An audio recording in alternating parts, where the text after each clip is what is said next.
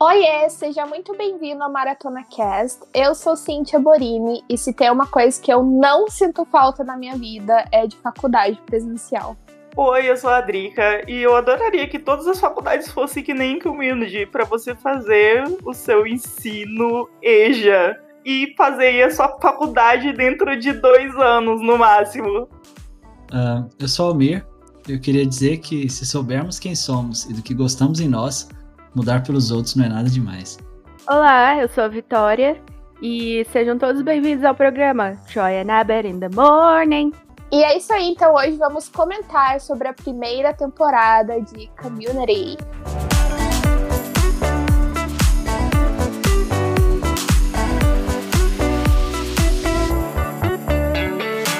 E não se esqueça de nos seguir no Instagram, maratona.cast e se você tiver alguma sugestão, reclamação, elogio, pode nos mandar para podcastmaratonacast.gmail.com.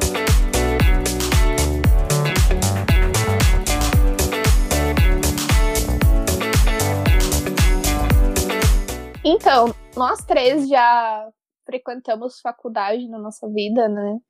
Como que era para vocês na época de faculdade? Tipo, o que, que vocês gostavam, não gostavam? O que, que vocês sentem falta? Bom, acho que eu gostava mais da faculdade pelo, pela galera, né? Aquele clima de faculdade é legal. Uhum. E de conhecer muitas pessoas que têm o mesmo gosto em comum. Tipo, acaba que é uma experiência bem legal. Eu não terminei a faculdade, infelizmente, mas eu carreguei muita experiência boa de, do que eu vivi lá. É, geralmente, quando as pessoas pensam Tipo, como que eu posso conseguir novas amizades e coisa arada? É, eu sempre penso uma, uma forma, é tipo na faculdade, porque o pessoal sempre tem coisa em comum com você, né? Porque você tá fazendo o mesmo curso. Sim. E até pessoas de outros cursos você acaba encontrando, né? E fazendo amizade. Ou fazer algum cursinho de alguma coisa, né? Também ajuda bastante, porque você acaba encontrando a tua galera ali, né? Exatamente. Eu acho que a, além da, das amizades, assim, a primeira coisa que eu pensei foi que ter estudado na UNB, a Universidade de Brasília, né, no campus Darcy Ribeiro, que é, é um lugar gigante, isso me obrigava a ser menos sedentária, de ficar andando de uma aula para outra, às vezes. Véi, às vezes dava, assim, um quilômetro limpo pra, entre uma aula e outra, Caramba. sabe? Porque tinha que atravessar o, o prédio que chama ICC, ele tem cerca de 800 metros de comprimento. Nossa. Então, às vezes tem um prédio de uma aula no sul, aí tem que atravessar o ICC e pegar o prédio do que fica no, no extremo norte do, do campus. Então, é mais de um quilômetro aí andado todo dia, só indo de uma aula para outra. Impressionante. É interessante porque, tipo, na minha faculdade não, é, não era assim, né? Na minha, na minha faculdade era. A gente tinha a nossa sala e os professores que vinham na nossa sala. Na tua, não. É, você na sala. Onde eu fiz também era assim. A gente ficava na sala e o professor que mudava. É, eu não sei se, se isso é coisa da UNB ou se, sei lá, a, sua, a de vocês que era diferente, mas lá, na, lá tem tem alguns prédios que são dedicados a, a certos cursos, tem tipo a faculdade de direito, aí ali tem as aulas do pessoal de direito. Pode ter algumas fora, mas eu imagino que a maioria fica ali. Tem a faculdade de tecnologia, que aí fica a galera das engenharias todas por ali. Tem a faculdade de educação, que fica a galera de pedagogia. É, e todos os cursos de licenciatura pegam é, as matérias de educação e aí fica naquele mesmo prédio, né? Aí, e tem os prédios, tem instituto, né? Tem o Instituto de Biologia, Instituto de Química, e tem os prédios mais aleatórios, assim, que não, não são de curso nenhum, especificamente, que são só blocos de aula mesmo, de sala de aula. Aí ali vai gente de todo, tudo quanto é curso.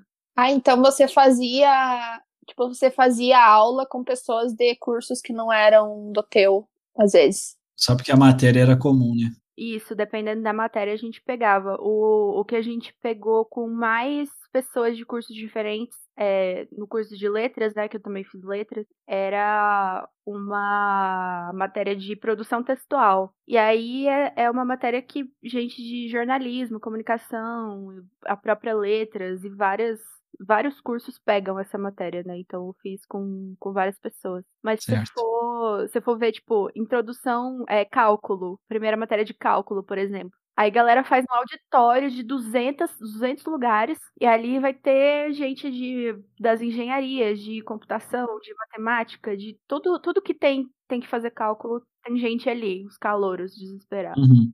Nossa, é muito diferente.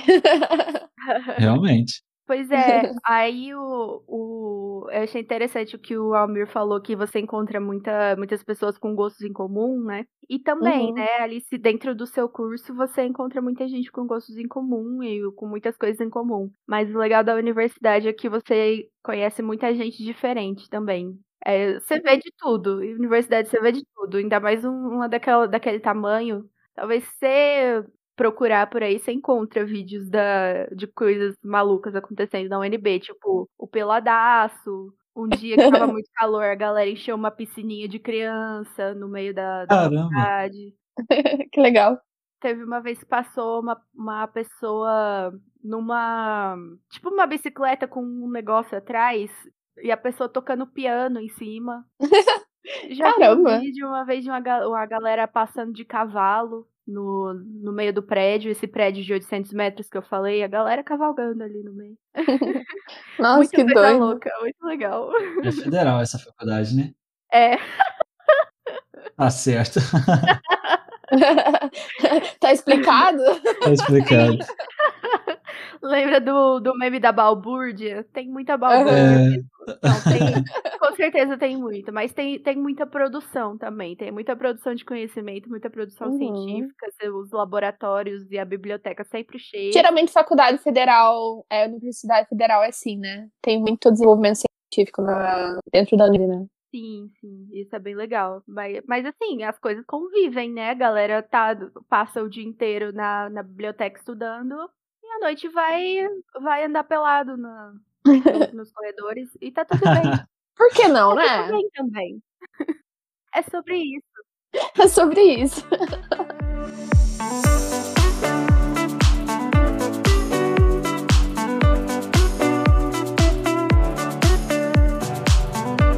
quando, quando a gente vai assistir tipo, uma série que é muito focada em faculdade, ou até quando a gente assiste uma série, que geralmente é assim, né? A série começa na época que eles estão no ensino médio, aí depois vai para a época da faculdade, né? E a gente acompanha como é diferente, né? Tanto até o ensino médio, né? O high school, até na faculdade. É, é muito interessante de ver como como é diferente daqui da nossa educação no Brasil, né? Sim. Começando porque para entrar na faculdade você faz lá o SAT, né? Que é uma prova que, se eu não me engano, é inglês, matemática e escrita. Se eu não me engano, são essas três coisas que, que é testado nessa prova.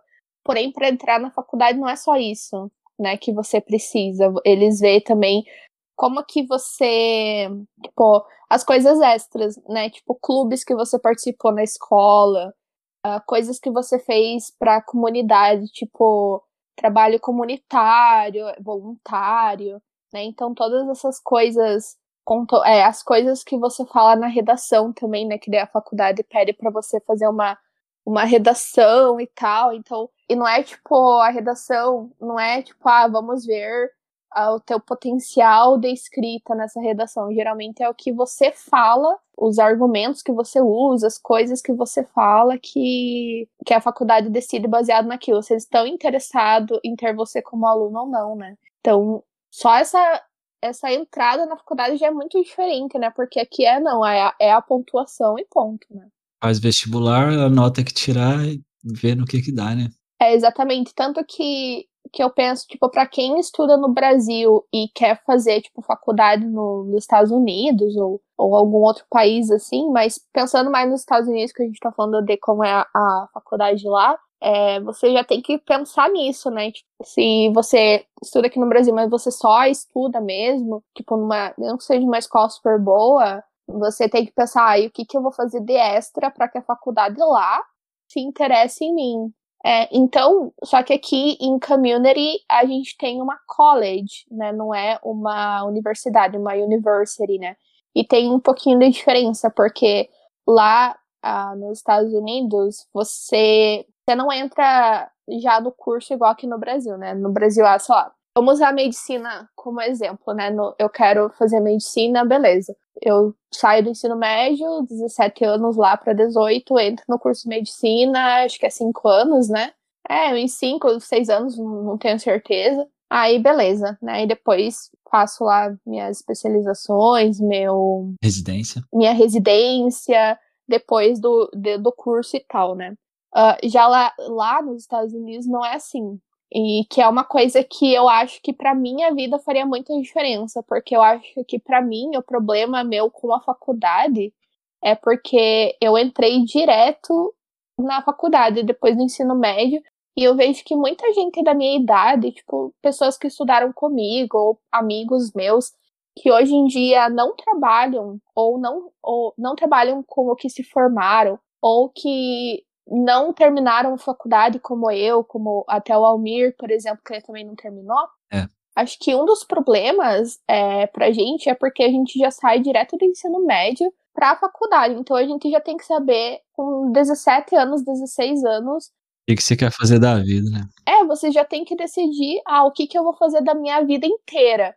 Né? Então você já tem que planejar a tua vida inteira com 16 anos. Eu acho que isso é difícil você ter maturidade. Então eu penso que se eu tivesse isso que lá nos Estados Unidos eles têm na faculdade, que nos dois primeiros anos da faculdade você faz algumas matérias gerais e eu acho interessante que você escolhe, tipo, tipo você tá pensando, ah, eu quero por exemplo, eu, eu queria fazer medicina veterinária, porém hoje eu faço letras, então eu poderia fazer um, umas matérias que tem mais a ver com veterinário, umas matérias que tem mais a ver com letras, e ver quais que eu me identificava mais, ou eu pensava, ah, mas eu também gosto de ciências da computação, então eu vou fazer uma, uma matéria que seja ah, tem a ver com isso, né? Umas matérias têm a ver com isso. Então, aí você se encontra, né? Eu acho que, nossa, eu acho que isso. Você realmente acha o que você gosta de fazer. É, exatamente, porque às vezes você quando você tem lá 16 anos, 17, você acha que você quer fazer isso, mas no futuro. Nossa, quanta gente que eu conheço que, que tipo, tá no terceiro, quarto ano da faculdade e, e fala pra mim, nossa, eu não aguento mais, mas eu vou terminar porque. Já chegou até ali? É, eu cheguei até ali, que é o que eu não fiz, que geralmente as pessoas, elas me, me julgam bastante por isso, mas é porque eu realmente pensei, eu não, va não vale a pena, sabe, é, continuar daqui, né, mas geralmente, aí eu penso, nossa, as pessoas são frustradas com o curso, não gostam do que estão fazendo, não querem seguir aquilo no futuro, mas estão ali porque, ah, já comecei, então vou terminar, né, aí quando terminar, ok, eu tenho um, eu tenho um diploma. Né? Então eu acho que é muito legal que nesses dois primeiros anos é, você pode fazer esse mais geral. Tanto que aqui no fim da temporada, né, no, ali nos últimos episódios, eles começam a falar, né? Ai, que matérias que a gente vai escolher pro próximo ano, né? Daí eles falam, ah, vamos escolher espanhol, porque o nosso grupo é de espanhol, né? A gente tem que continuar estudando junto e tal, né? Aí os outros falam, ah, não, mas eu quero fazer tal matéria, eu quero fazer tal matéria, porque eles estão explorando aí o que, que eles querem fazer tem esses quatro anos, então o que, que é? O college, é, ele é só para os dois primeiros anos. Na university, você pode fazer os quatro anos, porque os dois primeiros anos são dessas matérias mais gerais, assim, e daí, nos próximos dois anos, nos últimos dois anos, é quando você escolhe realmente fazer a tua major, que seria qual que é a, a principal que você quer seguir, a tua linha de matérias principais. Por exemplo, ah, eu quero fazer medicina. Então, a minha major vai ser a pre-med, então que é uma pré-medicina. Então, você vai fazer matérias que são exigidas para você entrar na medicina depois, que seria como se fosse uma, entre aspas, uma pós-graduação, é, o que seria na especialização, né? Então, lá no, por exemplo, na, na med school, né, que é a, a faculdade lá, a escola de medicina, eles exigem tais matérias para entrar. Então, nesses últimos dois anos da, da university, você vai fazer essas matérias e tal, para depois entrar na tua especialização lá na med school. Aí depois na, na med school, acho que também é uns quatro anos, eu não lembro quanto que é exatamente. Aí você se especializa, você sai como medical doctor, né, o MD, e daí você vai para residência e segue a vida, né? Eu falo, tô usando medicina como exemplo porque é o que eu, que eu assisto Grey's Anatomy, eu aprendi lá, tá? lá eles falam muito desse negócio, então. E acho que é o que é mais conhecido, né? O curso de pre-med, que o pessoal mais comenta, né?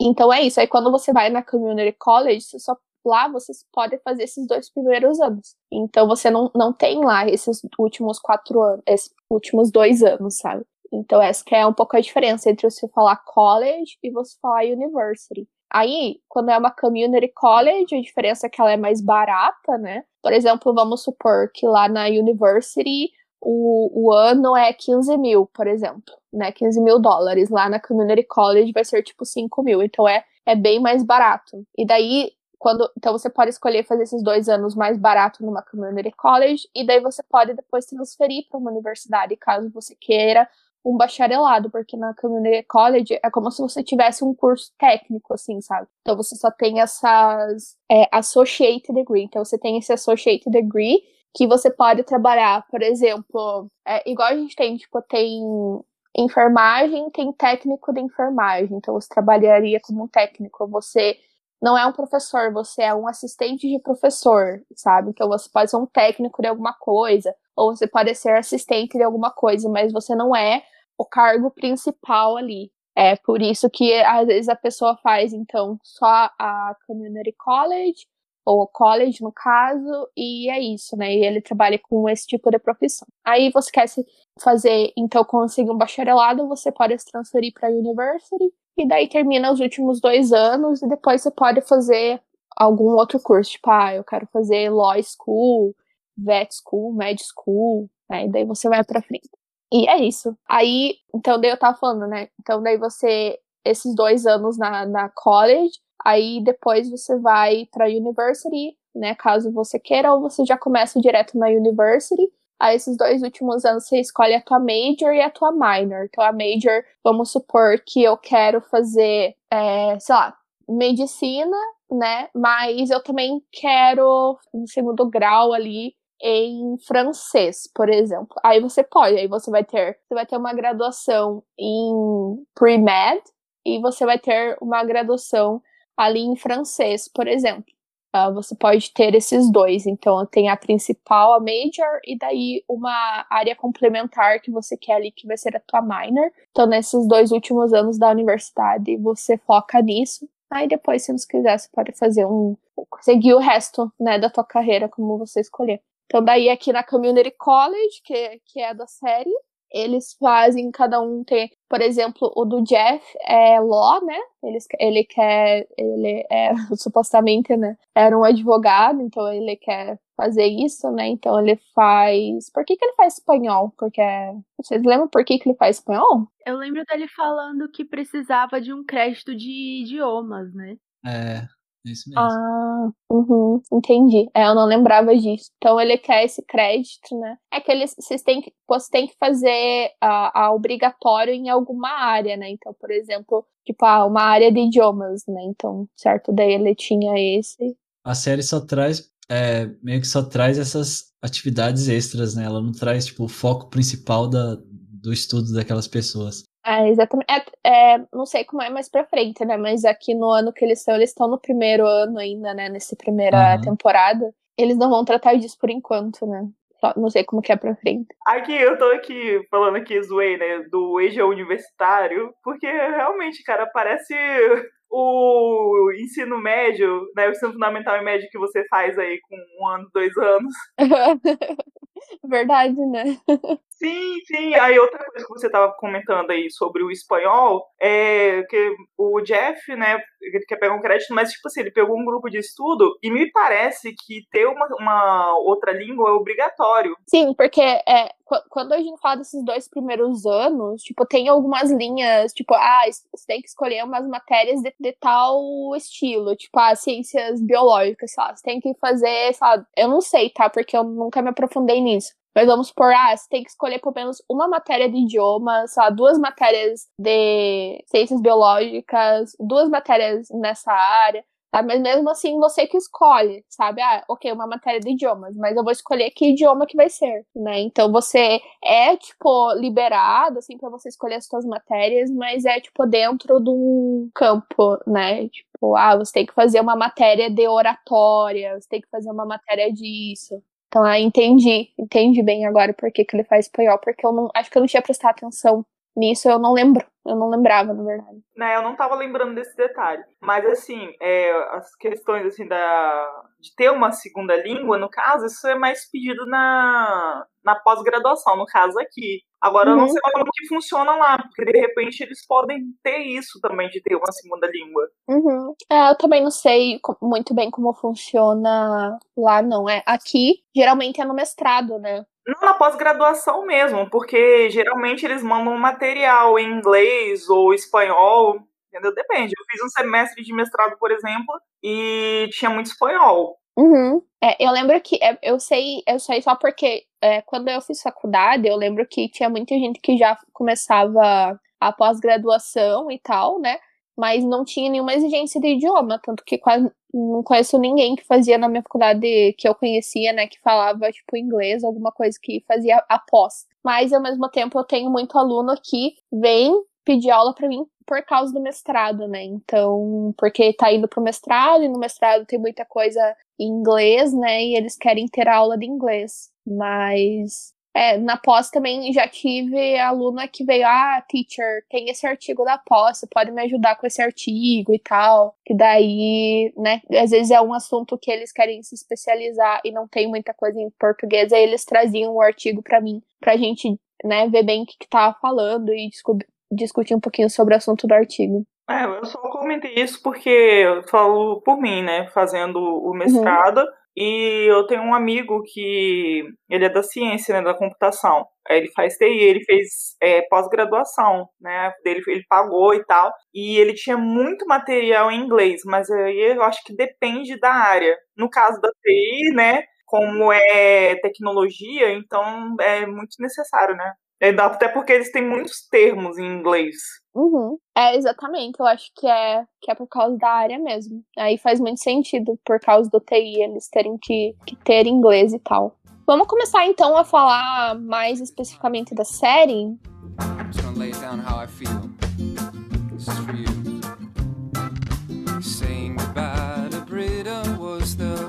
Eu acho que uma coisa que eu gostei bastante na série é porque ela é muito. Parece que a base da série é as referências, né? Porque, tipo, toda hora eles tacam referência na nossa cara, taca referência, taca referência de séries e filmes. E eu fiquei feliz que teve muita referência que eu entendi, né? Porém, teve muitas que eu não peguei, porque é umas coisas muito específicas, tem que ter assistido tudo que eles falam, né? Mas, por exemplo, no primeiro episódio, eu já adorei a, a referência que eles fizeram, porque eles falam bastante de The Breakfast Club, né? Que é o clube dos cinco em, em português. E eu adoro. E daí, no primeiro episódio, eles falam, né, que eles são o Breakfast Club. E daí o episódio termina com uma versão de Don't Forget About Me, que é a música do filme, né? Aí, aí eu já percebi, meu Deus, essa série vai encher de referência de série e filme. E eles também fazem, tipo, bastante referência, algumas referências a Friends também, né? Tipo, quando acho que o Abed ele fala pra quem? Pra Amy ou pra Brita? Eu não lembro. Que ele fala que eles são tipo o Chandler e a Phoebe que nunca tiveram uma, uma história junto. E daí ele fala que ele é a Phoebe, né? E eu acho que faz todo sentido, né? Ele ser a Phoebe. Foi no episódio do, do teste, né? Que a Annie tava junto com o professor lá de psicologia e chamaram a galera para fazer o teste. Só que o teste era deixar a galera na sala de espera do teste. O teste era não ter teste. Sim, sim, o teste. Aí no, todo mundo surta, a, a teoria era que todo mundo ia surtar, né? De tanto ficar esperando. E aí, no final, como, como o Abed não surta, quem surta é o professor. Muito bom. Comprova, o que comprova a teoria dele próprio. Sim.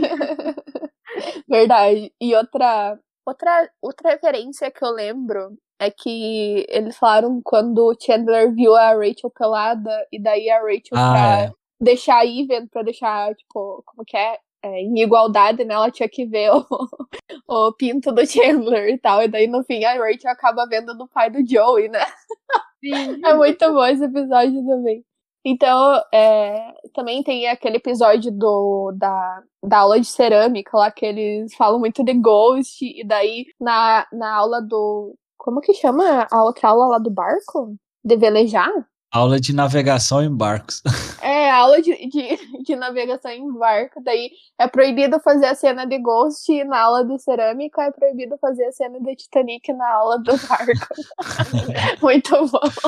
Porque é muito claro, cara, todo filme que tem cerâmica, todo filme que tem barco, sempre Sim. tem alguém que vai fazer a, a referência, né? Muito bom. Tem algumas outras referências, assim, que vocês lembram, que vocês acharam, tipo, muito legal nessa temporada? Cara, eu vi algumas referências de Matrix no, no episódio do Paintball. Cara, eu adoro o. Eu adoro quando o Abed começa a explicar as coisas, né? Que o- ele começa a explicar as coisas, aí o Jeff vira, Abed, para, a gente não, a gente não, não é personagem de uma série de TV. Aí, Ah, é. mas o Abed tá lá explicando um negócio que é, é da série de TV. E um, um deles que é, não faz referência exatamente a um filme, mas a um, um, um trope, né? Um clichê de filme que é o, o Buddy Cop. Uhum. E o, o episódio da, do primeiro de abril, né? Que a Brita, sem querer, atira um cadáver pela janela e mata o sapo.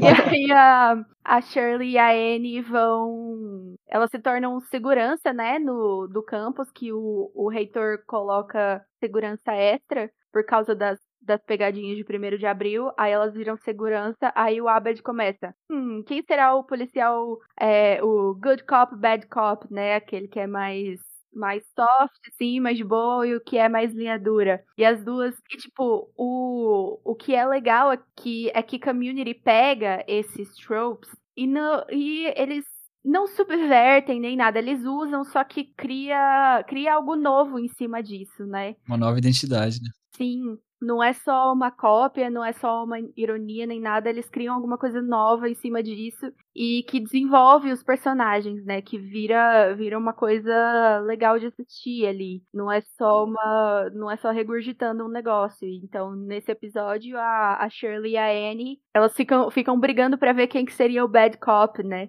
Nenhuma queria ser o, a good cop. E é um episódio que desenvolve ah, o personagem delas, né? E eu acho que isso é uma coisa é uma coisa muito legal que Community faz, porque ela não só joga as referências, joga na sua cara, assim, e só fica tipo, ah, como, como eu sou legal e como você é legal também por ter pegado essa referência. Não é igual, por exemplo, ó, vou. Vou jogar os nomes na fogueira aqui. O... não é tipo igual The Big Bang Theory, por exemplo, que só, só só faz menção ali a algumas coisas e se você se você pega referência, você acha ok. Você não pega referência, você fica, tá. Boiando. Fica boiando, né? É. É, então é muito legal, assim, que Community faz alguma coisa em cima disso, não fica só jogando as coisas. Igual o, o, o livro também, o Jogador Número 1, um, livro e filme também, que é- uma sequência de referências de filmes dos anos 80 ali jogadas na sua cara, e se você não entende, você não, não gosta do livro, sabe? Uhum. É, é, por exemplo, também, tipo, Stranger Things.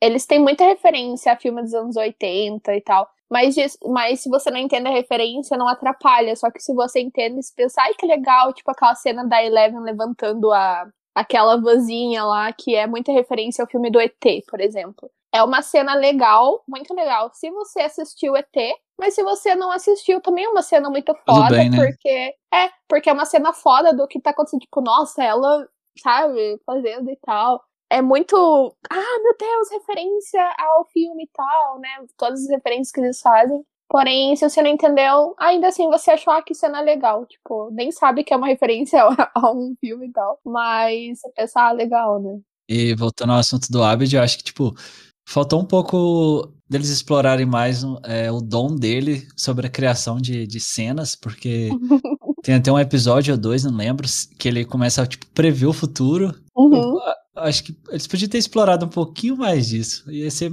legal também de ver. Tem o. Eu acho. Eu não sei se é na segunda ou na terceira temporada que ele faz um, um filme lá que ele se veste de Jesus, né? Eu acho que esse episódio explora bem eh, o, o Abed.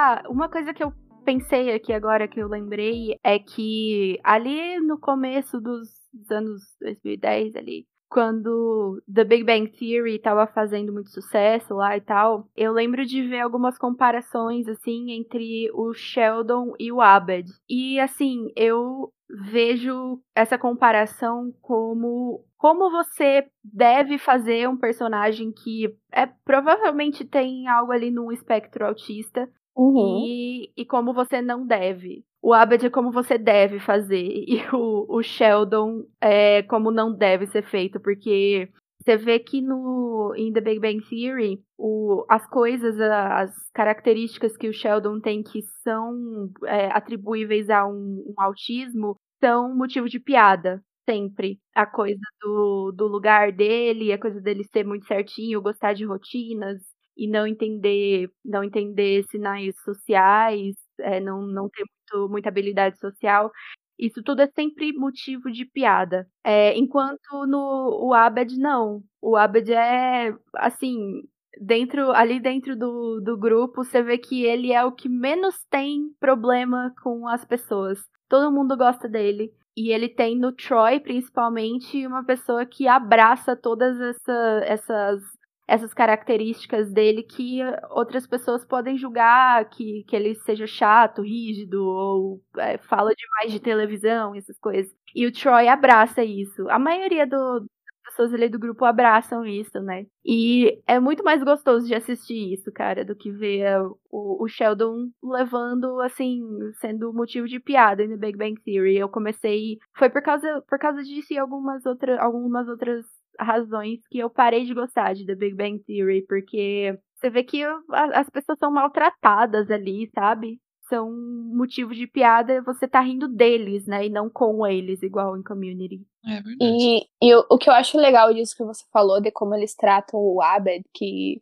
provavelmente ele, ele né, é uma pessoa que tá no espectro autista, Pô, a gente vê isso muito do que, que eles acham com o que, que é a realidade é, naquele episódio no 17, quando eles acham que a menina tá afim do Abed, porque eles acham que ela desenhou ele no, no livro, né? E daí eles pensam. O que, que eles pensam? Que até é a, a frase que o Almir falou na, na entrada dele, né?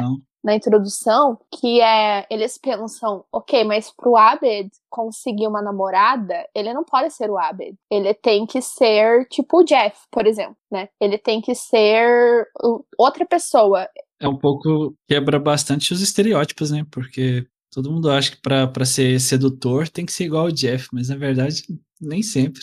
É, exatamente. E daí eles mostram como, cara, não, você pode ser simplesmente quem você é. Tipo, ok, a maioria das pessoas podem olhar para você e não gostar, talvez, da tua personalidade, talvez elas tenham preconceito com alguma coisa que é teu, né? A gente sabe como que é a sociedade. Mas a, não é necessariamente assim, né? Sempre vai ter alguém que vai gostar de você do jeito que você é. Você nunca precisa mudar para que alguém goste de você, né? Você tem que esperar que as pessoas gostem de você como você é. E daí no final do episódio lá, a gente vê, até o, o disso que a Vicky falou, o Abed, ele até fala, não, tem muita menina que, tipo, vem até mim porque elas acham que eu sou fofo, porque por causa, né, do jeitinho dele e tal, né, uh, uhum. e ele fala, não, não preciso, né, disso, tipo, e no, tanto que no final a menina pede lá pro Jeff a gente passa, a gente passa o episódio inteiro achando que a menina tá afim do Jeff, porque eles ficam focando nela o episódio inteiro, dela assistindo ele jogar sinuca, né? Aí eu, eu até, olhando o episódio inteiro, pensei, ah, no final a menina vai vai dar em cima do Jeff. Mas no final a gente vê que ela não, ela pergunta pro Jeff se ele pode apresentar o Abed pra ela. Né? Então a gente vê, né, a menina, ele não precisa ser o Jeff, ele pode ser o Abed, que é uma pessoa vai gostar dele normal. Você não precisa estar dentro de nenhum padrão, de nenhuma caixa específica para que as pessoas gostem de você, né? E quando você não vive de aparências, você encontra pessoas que gostam genuinamente de você, né? Exatamente. And pierce your yeah, you heard me say it. Pierce your o Percy é um papel muito importante na série, porque, tipo, uhum. ele, ele é aquela dose das coisas ruins que a gente tem que aprender a, a lidar. Porque quem, quem que não tem um, um parente que, que é, tipo, bolsominion, por exemplo? Exatamente, cara. Tipo... né? Tipo, você tem aquele parente bolsominion que fica falando coisa, né, que você é totalmente contra e você tem que aprender a relevar porque ele é teu parente, né? Porque, é. eu, por exemplo, eu, eu excluo da minha vida as pessoas bolsominion, mas, por exemplo, minha, minha tia que eu adoro, meu tio que eu adoro, é, é mais difícil, né? O que que eu, o que que eu aprendo a relevar essa parte dele, né? Eu penso, ok, vou ignorar isso aqui, quando eu falo no papel importante do, do Pierce, é que, tipo, na gente que tá vendo a série e também nos personagens, todo mundo vê nele o que você não deve fazer com as outras pessoas, entende? Tipo, aquelas piadas machistas, homofóbicas e coisas do tipo. Uhum. Então, assim, tem até um episódio que o Pierce não tá no grupo mais, é, que ele foi, tipo, expulso do grupo por causa dessa, dessas, dessa atitude dele. E aí eles percebem que em cada pessoa tem um pouco do Pierce. E aí eles trazem ele de volta pro grupo. E aí sim começa a aceitação dele, mas não das atitudes dele. É, é que o, o, Pierce também, ele, ele é do jeito que é um velho homofóbico ali, fica falando um monte de besteira, mas ele não é aquela pessoa que vai bater ninguém na rua, sabe? É. Ele só é. Ele, ele só faz, faz uns comentários ali que às vezes podem machucar muitas pessoas. Não tô passando pano, né? Que a gente sabe que palavras podem machucar bastante a gente também. Mas é, ele não é o, inimigo, sabe? Ele não é a, aquela pessoa que, que você tem que realmente tirar a plataforma, que você tem que. É, uhum. Sabe? Igual socar nazista, sei lá. Ele não é essa pessoa. ele é a pessoa que, que você. Ele vai, vai fazer comentário escroto, vai falar merda, mas ele não vai, né? Dá pra você ter ele do, do seu lado ali um pouquinho e dar, dar uma patada nele se ele falar merda. Uhum. Às vezes, você, você não, ninguém é obrigado, né, a aguentar isso, mas se, se quiser, dá pra ser.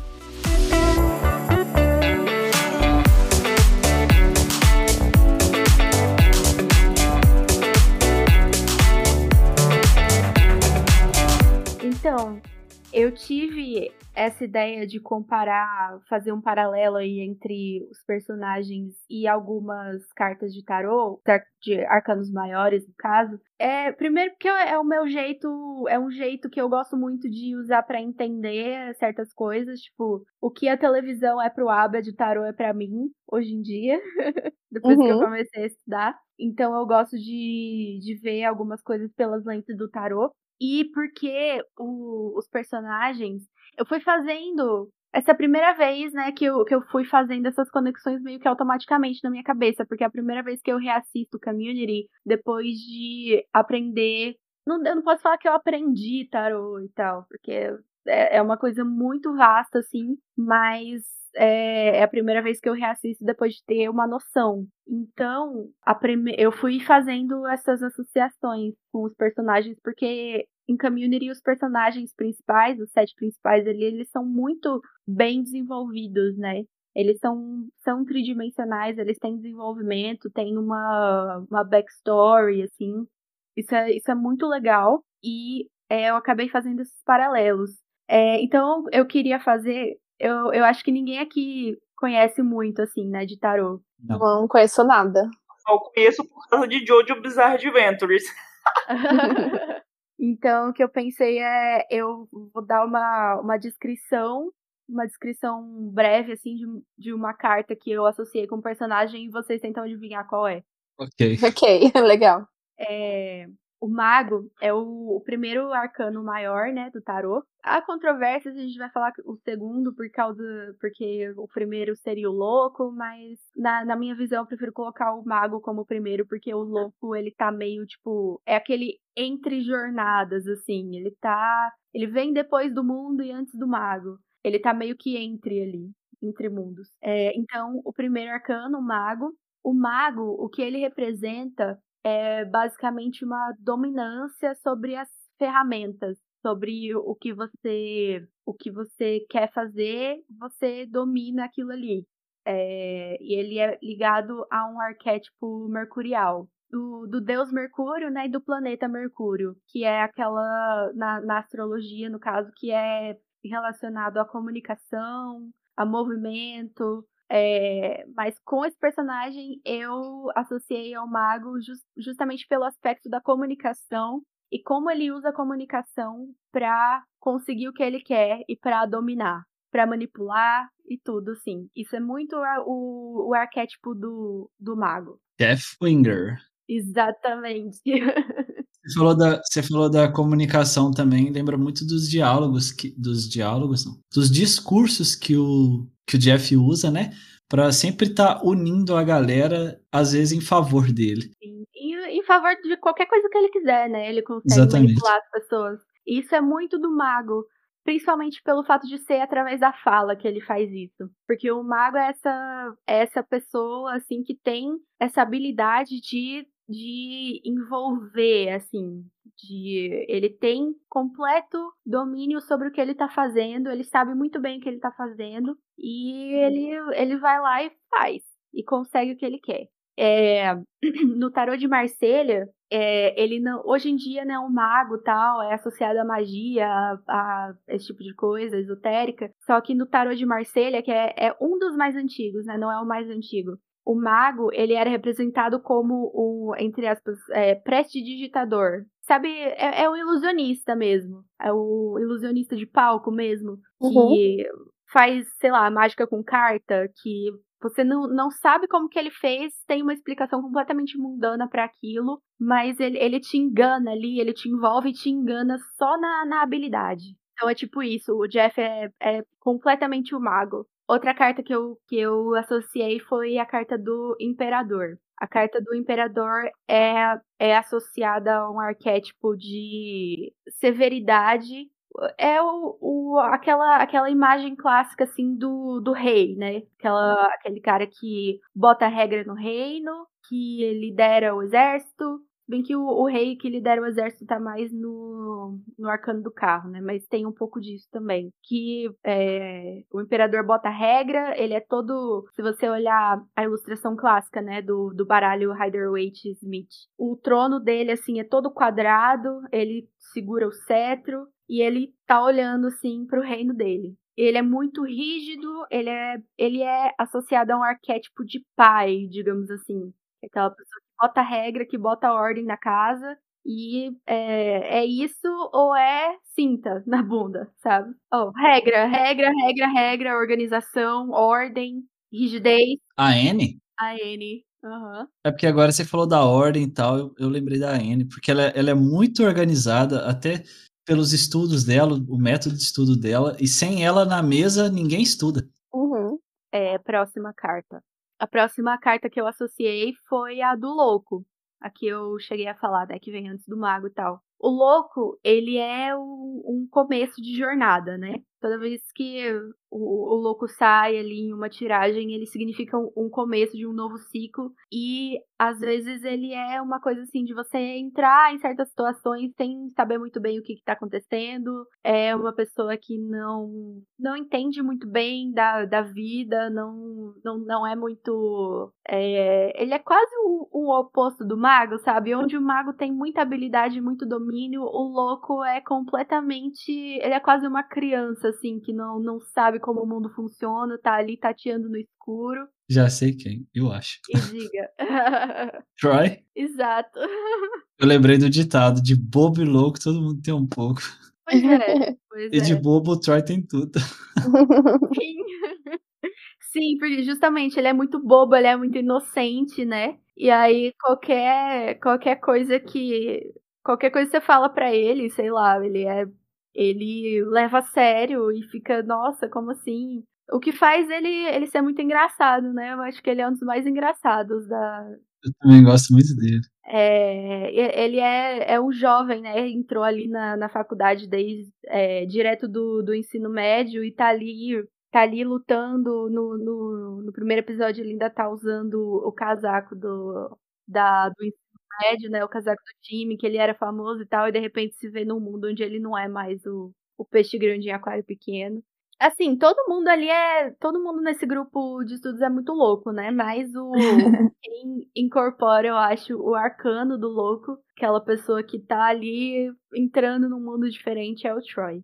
Próxima carta que eu associei foi a Imperatriz. Eu acho que essa, essa foi uma das mais fáceis também de associar.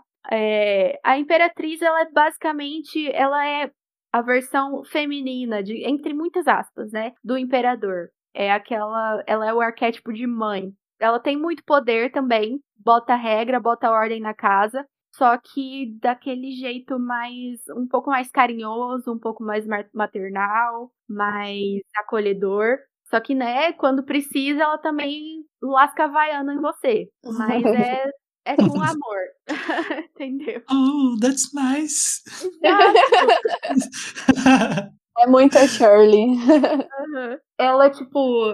Eu pensei, não, cara, tá muito óbvio essa associação. A única mãe do grupo vai ser a Imperatriz. Não, tá muito óbvio. Mas não, cara, encaixa muito bem mesmo. Porque ela tem. Ela, ela tem esse lado muito fofo, né? A, aquela é, dona de casa cristã, mãe, toda é, acolhedora, fofa, mas quando precisa, Nossa Senhora, né? Ela uhum. lasca o xingão, vai lá e faz, puxa a orelha e é isso, né? É o que precisa. Faz o que precisa para ver os filhos é, crescerem da melhor maneira possível. Igual naquele episódio da briga. Uhum. Qual deles? Que o Jeff vai brigar com o cara de Natal, lá que ela tá fazendo o Natal dela. É, exatamente, o episódio do Natal. Sim, não, ali foi quando ela mais incorporou a mãe ali pro, pro grupo, né? Pro Jeff, principalmente. A, a, frase clássica, né? Eu não, não tô brava, eu só tô desapontada. É. Aquela alfinetada emocional, né? Que é muito pior, às vezes é muito pior você levar uma chinelada, você ouvir isso da sua mãe do que levar uma chinelada. E ela sabe disso. Então, esse é, esse é o poder da Imperatriz. O próximo que eu fiz associação foi o Hierofante. O Hierofante, ele é o arquétipo do, de um mestre. Ele é aquele cara que você. Aquele cara que tá, tá meio que entre mundos, assim, ele tá com, com um pezinho ali em outro mundo e o outro na realidade. E ele é sábio. Ele é o, o arquétipo do velho sábio, né? O, o guru meditando na montanha. Ele é esse cara, o Hierofante. É, em tarôs criados, assim, desenhados em épocas ou sociedades mais cristãs, ele vai ser chamado de o Papa. Mas o no tarô que eu tenho, que é o tarô do, do canal do Conhecimento da Humanidade, que é um canal do YouTube que o, a galera faz conteúdo de esoterismo, cabala, essas coisas que eu gosto de, de estudar. Nesse tarô, o Hierofante é um mestre chinês ele é um mestre chinês, assim, ele é careca, tem aquela barbinha, parece. Fisicamente parece o Pai Mei, sabe? Ah, tá ligado. É, eu ia perguntar só uma coisa, Vicky. É, no caso, não seria o Hermit, não? O... Porque, tipo assim, na hora que você falou, né, do caso do sábio e tudo mais, eu Sim, pensei logo é, no Hermit. Eremita, é, no Eremita. Eu, eu acho que pode ser também. É, na minha cabeça faz mais sentido ser o Hierofante, mas o, o Eremita também tem. É que o Eremita tem uma coisa mais de introspecção, né? Tem uma coisa mais de um, um momento de introspecção, enquanto o Hierofante realmente é mais um professor, sabe? Pelo menos é assim que eu entendo, mas tal, talvez você veja relações, assim, explicações que relacionam o eremita com o arquétipo do mestre. Talvez eu até esteja confundindo também, mas o quanto ao personagem eu sei que é, é esse mesmo, é isso mesmo. Aham. Não, é, a questão é só mesmo do da, da questão mesmo do, do, sábio. É porque assim, a forma como você explicou, eu achei muito mais é, fácil de entender é, né, porque você colocou aí o, eremita, né, de um, uma forma assim, uma forma de sábio e o, o hierofante, né, como um, uma outra espécie de sabedoria, tipo, né, é assim, eles são sábios, mas aí tem suas é, diferenças. É, o, o Hierofante que ele tem uma representação mais de, de ensinar mesmo. Talvez o. Eu acho que até no caminho da Cabala, ele tem o, o eremita no caminho que é pouco antes do Hierofante ali. Porque eu penso, eu penso geralmente na, pensando em tarô, cabala, jornada do herói, para mim é, é, tudo misturado na minha cabeça. Então, para lembrar da jornada do herói, por exemplo, eu lembro de Star Wars. Que Star Wars é o, o, o stencil ali, né, da, da jornada do herói. Que também tem a ver com cabala, tem a ver com tudo. O, o que tá ali na, no caminho da cabala, que é representado pela letra Yod, é o eremita. Yoda, inclusive, Yoda, Yoda, enfim. Star Wars, assim, é, é completamente cabala. Você, não, não, você vê que nem tentaram disfarçar. e ali, o que, eu, o que eu penso é, tipo, o Yoda era um eremita enquanto ele tava escondido lá em Dagobah, né? Ele tava lá sozinho, escondido e tal. Só que depois ele teve que ensinar o Luke, né? Então ele virou um mestre, ele virou um tipo de hierofante. Assim que eu, que eu enxergo. Bom, é, é, é isso, então. É aquela. Ele é, ele é um, um sábio, né? Aquela. O, o, estereo, o arquétipo, né? Do sábio. Um sábio que está entre o mundo da realidade e da, e da imaginação? É, é. No, no caso da série, está entre a, a imaginação, né? Mas então o, seria o, o Abed? Exato.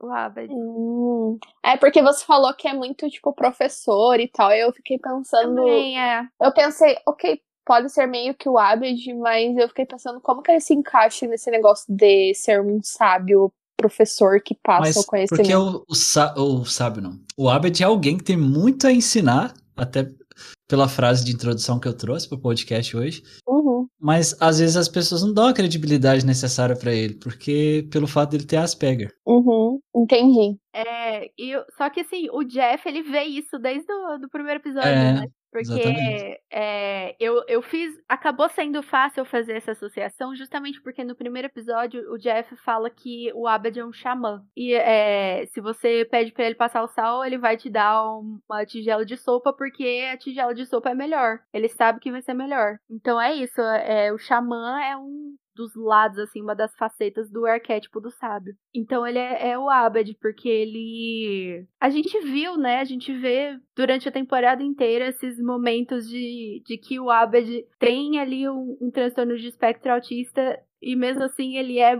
a pessoa mais tranquila, mais de boa e às vezes até mais bem ajustada do que todos os outros que estão ali, que são é, supostamente neurotípicos, né? Então ele é. Eu coloquei ele como o Hierofante. Tá ali na montanhazinha dele, de boas. O próximo que eu fiz associação foi a carta do pendurado. Em alguns tarôs você vai, vai encontrar como enforcado. Mas eu chamo. Eu prefiro chamar de pendurado porque ele não tá enforcado, ele tá pendurado pelo pé, de ponta cabeça. Então isso não é enforcar. eu não sei de onde que veio. Eu que já tô tão acostumada a ver enforcado que, nossa, eu acho estranho falar pendurado. Mas de fato, ele não tá enforcado, ele tá de ponta cabeça.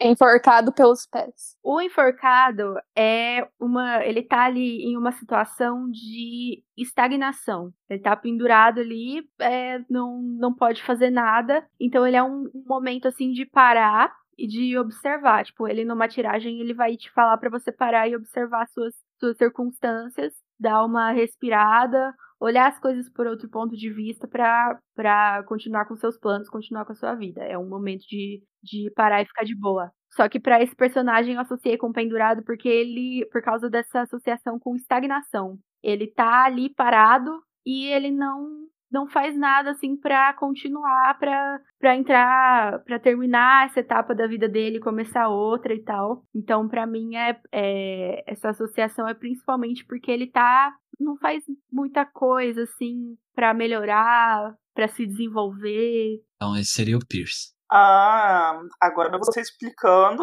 ele realmente se encaixa nesse padrãozinho aí, bolsominho. É que realmente não, não evolui, né? Fica parado naquilo e não, não aceita a evolução, né? Ah, tá na zona de conforto, né? Então. É. É, geralmente o pendurado é um, um momento ali, igual eu falei, de você parar, olhar as coisas por outro ponto de vista e depois continuar. Mas o Pierce ficou ali, ficou ali, né? Ele é um senhor ali, com idade para ser vô já, E ele tá na faculdade, entre um bando de jovens, se comportando igual um adolescente. E ele não, não sai daquilo, ele parece não querer sair daquilo, né? A última que sobrou foi a Brita, né? E que eu deixei por último justamente porque eu não consegui associar ela a uma carta só. Para mim, do, do jeito que eu pensei, a que mais deu certo assim para ela foi a estrela, porque a estrela é um, ela é um símbolo de esperança. E como a Brita tem um histórico de ser ativista, né, política e tal, ela é muito idealista. Ela é muito idealista e ela quer ser uma pessoa boa e ela quer ser altruísta e tal. Ela tem seus tropeços durante o caminho, mas você vê que ela tem essa vontade de ser uma pessoa boa. Por ela ser uma idealista, eu coloco, eu imagino ela como a estrela porque é o, o, principal, a principal chave assim da carta da estrela é esperança. E você ser, ser idealista, né, acreditar em um mundo ideal é, é uma esperança, né? É uma coisa, uma coisa se, se você não tiver esperança, não, você não é um, uma ativista, né?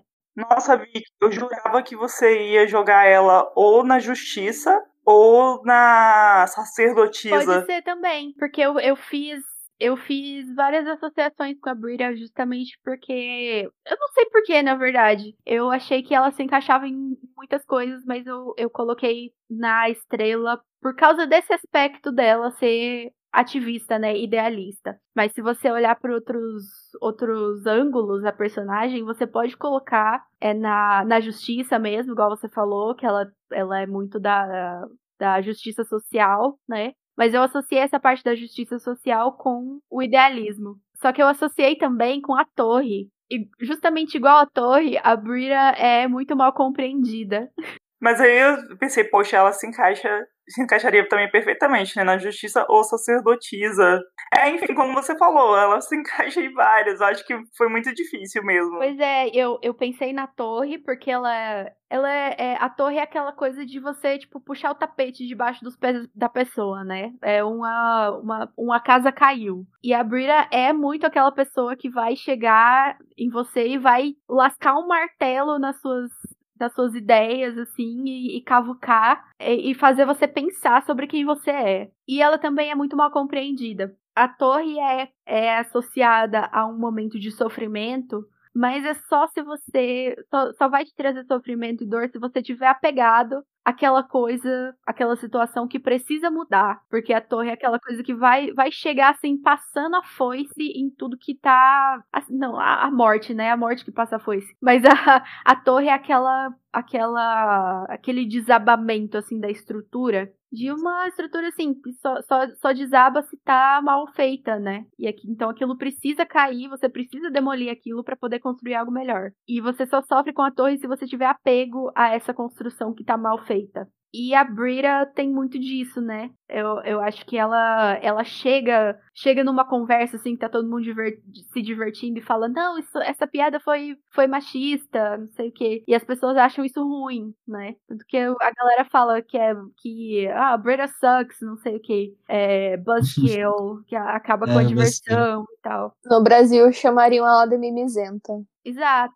Mas assim, Vicky, é, o que eu tava vendo aqui, por exemplo, da sacerdotisa, que eu acho que também se encaixa muito nela, é nessa questão do, do feminismo mesmo, né? Porque ela tem né, essas qualificações né, femininas, tipo, né, a sabedoria, né, essas coisas assim. Eu falei assim, caramba, por isso que quando né, você falou assim, eu falei, caraca, velho, ela se se encaixa também muito bem na sacerdotisa também, né, em alguns desses quesitos aí, né, por ela ser uma ativista, né, ter causas e tal, e também ser uma pessoa sábia, né, só que aí é você falou, tipo, ah, a pessoa, por exemplo, ela fez uma piada e ela vai falar, você é machista, e aí, tipo, sabe, ela é ela é muito sábia e, como você falou, e incompreendida. É, pois é, igual a gente tá falando, acaba se encaixando também, né? Na, a, eu acho que no começo, principalmente, ela poderia se encaixar mais, um pouco mais na sacerdotisa, porque por causa de como ela reagiu ao Jeff, né? ela viu na hora, assim, que ele tava sendo babaca, que ele tava manipulando a situação para poder ficar com ela.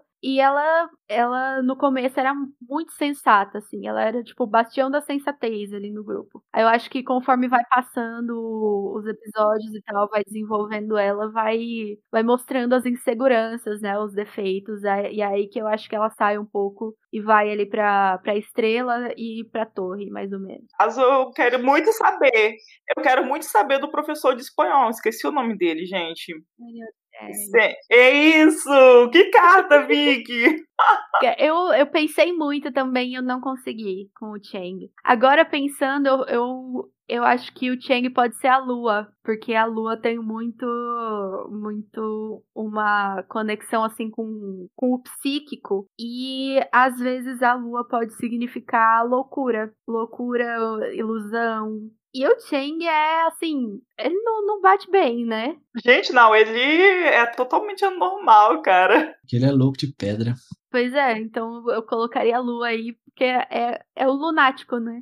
Que tem, tem alguma coisa assim, um, algum problema psíquico, essas coisas assim, tem esse nome de lunático por ser associado à Lua e a Lua ser associado a ilusão, digamos assim. E a água também, né? As marés e tal. E a, a lua associada à ilusão porque ela parece ser um luminar, né? Ela parece ser ali uma, uma corpo luminoso no céu, só que ela só tá refletindo a luz do sol, né? Então é uma ilusão que ela faz. É a associação que eu faço com o Chang.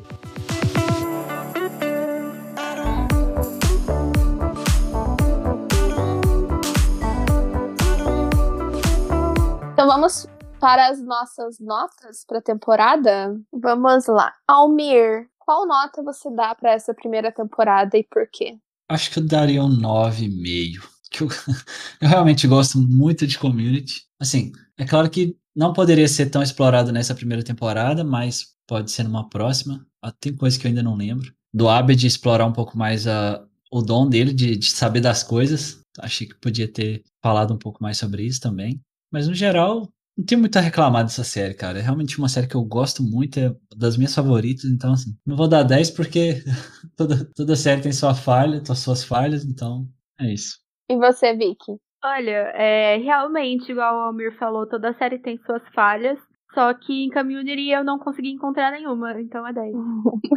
Sério? não, não tô dizendo que não tem, eu estou dizendo que eu não encontrei nenhuma. Eu não tenho do que reclamar, cara. Pelo menos nessa primeira temporada. Ah, então eu e a Drica vamos causar um pouco de polêmica, né, Drica? Opa! a, a nota que eu vou dar pra série é 6,5. Ui! Minha sériezinha. Acho que você leu meus pensamentos. Eu ia dar 7, mas eu Meu não coração vou. parou de bater um segundo aqui, já voltou. Mas eu não vou, eu não vou é, passar da média, não. Vai ter que fazer um trabalhinho extra aí pra passar a, na média. Mas eu vou explicar por quê. Eu sou uma eu gosto muito de sitcom e tal, eu adoro, eu sou muito fã de Friends, Mother Family, etc. Mas talvez seja o meu estilo de humor mesmo, que é o problema. Não tô falando que, que a série é o problema, mas no caso, pra mim, né? Uh, eu vou ser bem honesta, a primeira risada que eu dei assistindo a série foi no episódio 17. e que foi quando o Abed, o Abed tava fingindo ser o carinha de Mad Men lá, porque ele foi todo sedutor e tal. Eu achei muito engraçada essa cena. No resto, o que que acontece? Uh, por que que não bateu com o meu humor? Porque eu achei que a série tem um humor um pouquinho forçado. Fazendo um comparativo com algumas séries. Por exemplo, Friends quando eu assisto Friends, eu dou risada. E tem gente que não gosta, por exemplo, dessas séries mais antigas, porque tem a risada de fundo. Pai, tipo, essas risadas de fundo me incomoda e tal. Porém, por exemplo, quando eu tô assistindo Friends, quando tem a risada de fundo, é o momento que eu também tô dando risada. Então, não acaba me atrapalhando, sabe? Então eu também tô dando risada junto, porque é uma piada meio natural. Não que os personagens ajam de forma natural, porque, por exemplo, o Ross, às vezes, ele é maníaco total, assim. Mas mesmo assim, a atuação do David Schwimmer faz com que eu dê muita risada e acaba sendo, tipo, uma situação muito. Nossa, a pessoa realmente poderia reagir daquele jeito, tipo, quando o, o no episódio da, da calça de couro do Rose lá, tipo, você pensa, meu Deus, Nossa, isso é provavelmente no. é, dificilmente isso aconteceria na vida real, mas se acontecesse, a pessoa poderia muito bem ficar desse jeito, tipo, reagir dessa forma, sabe? Então, você acaba dando muita risada, assim, porque, é, tipo, a atuação dele faz você rir muito, né? E aqui em Community eu tive um pouco de problema com isso, porque eu achei que quando eles faziam piada, é, principalmente ali nos primeiros 10 ou mais episódios, parecia que era muito. Gente, olha que uma piada, kkkkkk. Sabe? Tipo, olha que começa a frase aqui que eu vou falar agora é engraçada sabe? Então parece que não era um humor natural. No meu ponto de vista, é claro, tipo, o Almir e a Vicky, eles adoram, eles acham muito engraçado. E eu vi é, nos comentários do, no banco de séries que eu sempre acompanho, o pessoal também sempre fala: Nossa, eu chorei de rir nessa parte, nossa, eu ri muito quando o personagem fez tal coisa. Aí eu olhava, nossa, mas eu não vi graça, sabe? Tipo, então, e tem alguns atores ali que eu acho muito fracos por exemplo, a atriz que faz a Brita, eu acho ela muito ruim. Eu acho que foi um pouquinho disso, sabe? O, humor não bateu com o meu estilo de humor. E também eu tive alguns problemas com algumas atuações. Então, sorry, seis e meio. Drica. That's nice. Ai, gente, agora que a Cintia começou a polêmica. Eu, agora que eu abri as portas. É, já que a Cintia abriu as portas, vamos falar aqui. Olha, então, como a Cintia falou, né, tá, não tenho problemas assim com séries de humor, é porque realmente o estilo ele não foi convincente, é, justamente por, por, essa questão de ele parecer um pouco forçado nessa, por exemplo, todo mundo odeia o Chris. É um humor assim que ele flui de uma forma muito natural, né? Aquela piada assim, tipo, e é muito. Gente, quem não ri, quem não morre de rir com o Julius falando que isso custou 20 centavos? então, assim, eu acho que flui muito naturalmente, né, o humor, assim, né, nesse caso. E aí eu achei que em Community não, não fluiu dessa forma. O Jeff, gente, ele é muito babaca. Eu, assim, sério, no, nossa, eu odiei é ele. Muito heterotop. Sim, sim, demais, demais, demais, sabe? É o tipo de cara é, homofóbico, racista, machista, sabe? Eu achei ele muito. Nossa, péssimo, eu odiei ele. Enfim, não é um spoiler porque acontece, né, na primeira temporada, que ele dá uns catos na brida. E hoje, assim, e ela, eu acho ela um pouco também meio sem, sem graça, eu não sei, gente, mas eu acho que se ela tivesse continuado, né, sem dar moral para ele, seria muito melhor. tipo, muito melhor mesmo, porque realmente os cortes que ela tava dando nele no começo eu tava achando muito legal. Falei, pô, babaca desse tinha que ser cortado. E aí depois ela dá uma moral para ele, aí eles ficam, tipo, forçando um romance, entendeu? Entre eles. Só que, caramba, velho, ele é muito babaca. E não tem nada a ver com, com a personalidade dela, entendeu? Que, né, é mais feminista, entendeu? Né, defende, né, a causa e ele é super babaca. Ele é, sei lá, ele e o Pierce, assim, eles são muito babacas, assim, eu não gostei deles. A Shirley e tal, ela é legal, assim, só que é, é, é aquilo, entendeu? É tipo, é um estereótipo, assim, de, de uhum. cristão, sabe? No modo geral, que, ai, todo cristão é assim. Aí, a nota que eu dou, assim, gente, no modo geral, tá? Primeira temporada, né, a gente vai né, claro, conversar mais, né, coisas. Por enquanto eu fico com seis, entendeu? Não me julguem, tá, por isso, mas é realmente por por essa questão mesmo de humor. Não que a série, ah, seja ruim, não, gente, é só a minha opinião, entendeu? Isso aí não quer dizer nada. Né, as pessoas, assim, é um estilo de humor, entendeu? É porque realmente, igual, por exemplo, quando eu vejo o, o, o professor, né, o professor de escola, e Chang, eu, tipo, eu associo ele logo ao filme Se Beber Não Case. Porque você lembra dele lá.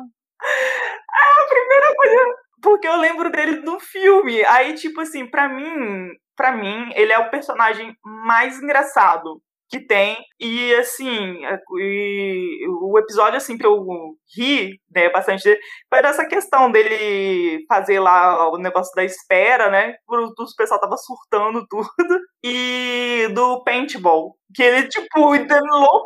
Nossa, ele apareceu todo armado, entendeu? Até os dentes e tal, assim. Aí, assim, para mim, na verdade, esse episódio não fez sentido nenhum. Por que não? Sei lá, porque eu achei esse muito paintball? aleatório. Mas uhum. a parte é, do paintball. Porque assim, tipo, eu sei que eles estavam atrás, né, do, né, do registro lá, né, pra poder esco escolherem as aulas, mas eu achei, assim, aleatório, sabe? Como chama aquele ator que você gosta, Drica? Qual? Um velho que fez Qual um monte de filme. Fez um Qual monte deles? de filme. Um de filme de ação. Qual ah, deles? Eu, ó, ah, tá.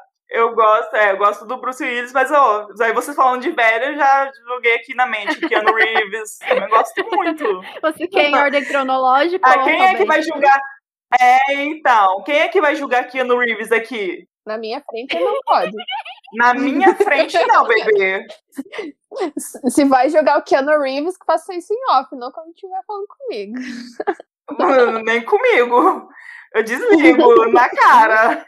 O Amir falou do, do Bruce Willis porque tem referência ao Die Hard, né? Exatamente. a referência ao Die Hard. Você pegou, Rodriga? Die Qual? Hard. O paintball. Ah, então. Nossa, gente, desculpa, eu não peguei a referência. Eu viajei mesmo, sinceramente. Porque, assim, eu achei que, como a Cintia falou, não tem, parece, aqueles fillers que, tipo assim, você tá no meio da, da saga, aí do nada entra um filler que, tipo, vai contar uma história, assim, sabe, aleatória. É como se fosse isso, mas assim, o, eu, eu entendi que eles estavam querendo pegar lá o negócio e tal. Mas assim, a parte para mim mais engraçada foi essa, quando o professor Chang apareceu lá e, tipo, saiu. Uma metralhadora. Aquilo ali já é uma referência ao Rambo. Uhum, verdade. É, e quando o Jeff pega o, o diretor, uhum. né, no uhum. final, assim, é meio que é, James Bond, é, sei lá. Tem a, tem a referência ao Die Hard, que é a, a, a arma com durex nas costas. A arma grudada nas costas. Ah, nossa! Caramba! Não, não tinha realmente pensado nisso.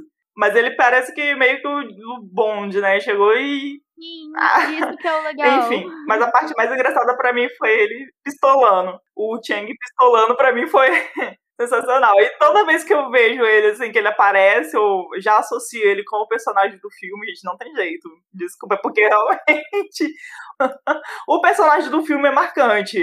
Ele fez genialmente, entendeu? Assim como, tipo, o humor que ele faz ali, eu também acho que é um humor que é um, o dele é o mais fluido. Também assim, acho. que eu achei. Tanto que, para mim, eu, ele é o meu personagem favorito, ele e o Abed. Porque ele é, tipo, ele é muito louco, assim, mas realmente não é aquele negócio igual. Gente, olha aqui uma piada. Ele é tipo, ah, eu sou louco mesmo e eu falo umas loucuras.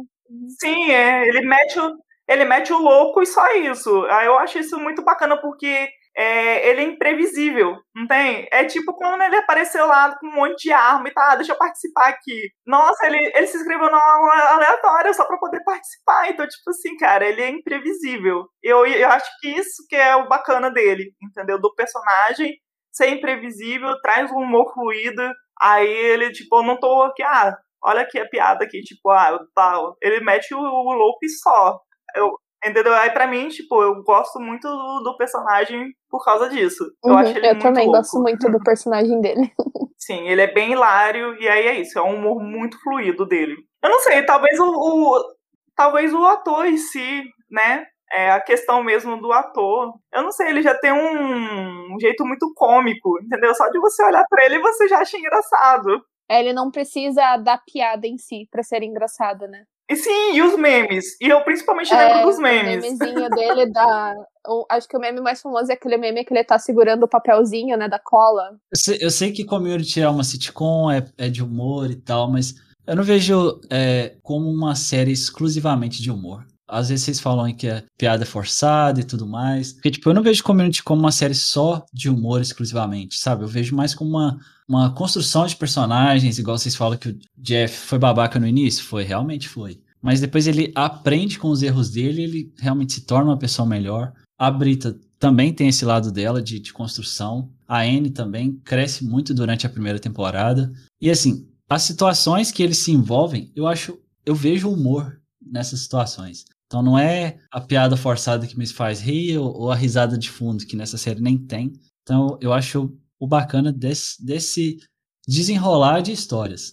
Mas é claro que tem aquela dose de humor pastelão também, que deveria ter, as paródias, as sátiras e tudo mais. Não, sim, e. Sim, o meu, entendi. É, Assim, você Não, quer é falar, só, Sil? por exemplo, que ele falou ali da risada, eu não quis falar que tem risada em community e tal, eu quis falar que tem gente que não gosta de Friends por causa das risadas, porém eu, porém eu não me incomodo com a risada porque ela vem junto com o humor que é natural, sabe? Por exemplo, em community, se eles fossem colocar risada, eles iam colocar toda hora, porque toda hora eles ficam tentando fazer uma piada, entendeu? É uma série de comédia e a intenção da série de comédia é ser engraçada. E toda série tem desenvolvimento de personagem, né? Então, por exemplo, em Friends, por exemplo, um exemplo de desenvolvimento é da Rachel, que ela era uma patricinha mimada, papaizinho, sei o que lá.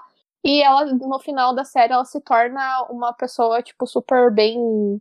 Tipo, Uma, na carreira dela, né? Tipo, ela se Bem torna uma sucedida? pessoa bem sucedida. Isso, aham. Então, é, é todo um desenvolvimento, só que ao mesmo tempo tem muita comédia, é muito engraçada. É, a, a Jennifer Aniston, ela é uma atriz muito engraçada. Não vou discordar porque eu também amo Friends.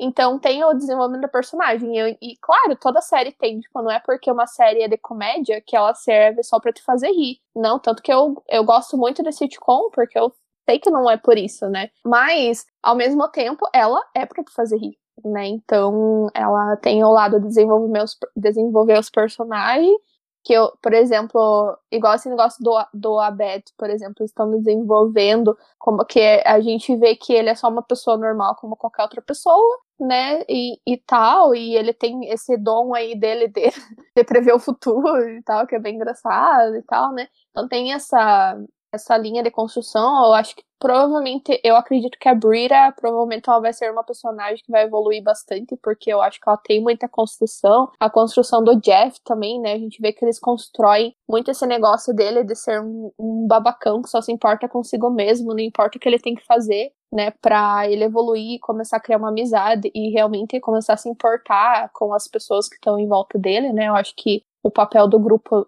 para ele é isso, né, mostrar para ele que que né, é essa evolução dele, então eles estão ali para evoluir ele como pessoa, né? Que é, a série vai ser um pouco o foco da história do Jeff, é isso. Então eu não acho que, que uma coisa justifica a outra, sabe? Mas igual eu falei antes, é o tipo de humor, né? Às vezes as pessoas, por exemplo, às vezes as pessoas fazem umas piadas para mim que eu não dou risada, mas a pessoa tá se cagando de rir. E provavelmente se ela contasse para outra pessoa, a pessoa se cagaria de rir também.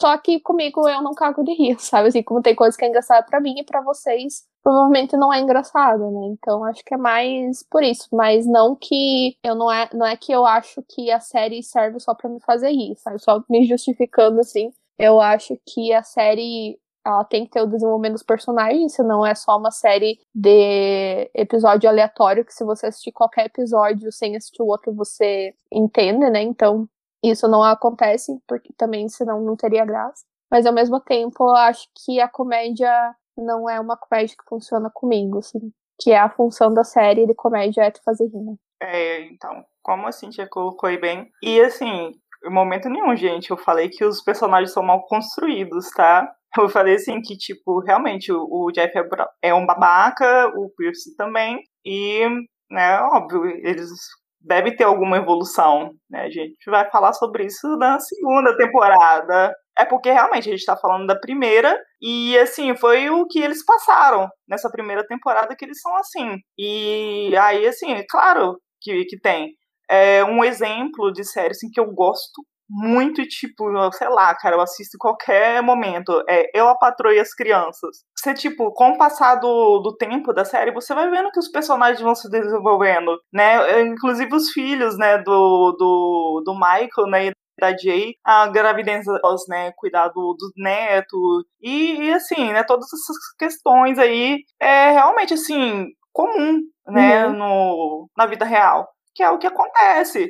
É tipo assim, quando eu falei zoando da questão do, do EJA, né, universitário, é basicamente isso, gente, porque realmente tem gente que, sei lá, entra na faculdade assim, sem noção, não tem? É como, tipo, ah, eu só tô aqui pra poder pegar o meu diploma e só, acabou. O Jeff quer, né? É, porque tem muito ali de personagem em community fazendo isso, saca? Eu tô, só tô aqui pelo meu diploma. Tanto que eles falam, né? Ah, vou pegar uma. A, a Brita, ela fala quando eles estão escolhendo material, eu quero fazer umas matérias que não tem prova, né? Que seja fácil de passar. É, exatamente. Tipo, é aquele tipo de aluno que quer se dar bem sem, sem se esforçar, sem fazer muita coisa. É basicamente isso a impressão assim, que alguns deles ali passam, né, à medida que vai passando, né, eles vão evoluindo. Não sei ainda, então nem tem como falar porque seria spoiler, né? Mas assim, é basicamente. Mas eu não falei momento nenhum, gente. Por isso que eu falei, não me julguem. Não falei momento algum que a série não tem personagem com desenvolvimento. Eu só achei que o, o estilo do humor, entendeu? Que não, não foi convincente assim para mim. Só isso. Mas é só a minha opinião, não é não é uma coisa geral, entendeu? Eu só não achei legal, mas é aquilo que a Cintia falou, tipo, né, a piada que eu não achei engraçada, outra pessoa morre de rir. E é isso. É a vida que segue, entendeu? Mas não me julguem, gente. E é sobre isso. Que, depois que pode, é, depois que o podcast chegar, entendeu? E tal, aí fala, nossa, vamos é, fazer. Nós vamos nos odiar. Fazer uma baixa assinada e tirar. É, fazer um crime de ódio aí, entendeu? é, por favor, tira essas duas. Gente, eu passei da idade de brigar com gente que não gosta da mesma coisa que eu gosto, sabe? Não tenho paciência pra isso mais, não. É, e também nem tem porquê, né? Porque cada um tem seu gosto, né? Então. Gente, é só a nossa humilde opinião. Não nos crucifiquem. Canceladas por não rir em community. É. Primeiro cancelamento, check.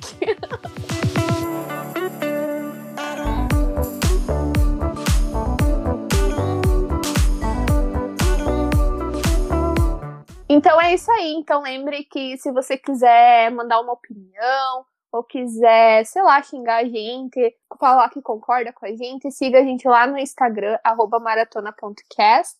E também para mais sugestões, ou se você tiver algum comentário que você gostaria que a gente lesse aqui sobre as temporadas que a gente está assistindo, manda lá em podcastmaratonacast.gmail.com, beleza? Então nos vemos de volta daqui a duas semanas para falar sobre a segunda temporada de Community. ¿Dónde está la biblioteca? Me llamo T-Bone, la araña discoteca. Discoteca, muñeca, la biblioteca. Es el bigote grande, pero manteca. Manteca, bigote, gigante, pequeño. Cabeza es nieve, cerveza es bueno. Buenos días, me gustas papas frías. Bigote de la cabra, de Cameron Díaz. Yeah, boy, boy. Yeah. What? It's 2009. Word.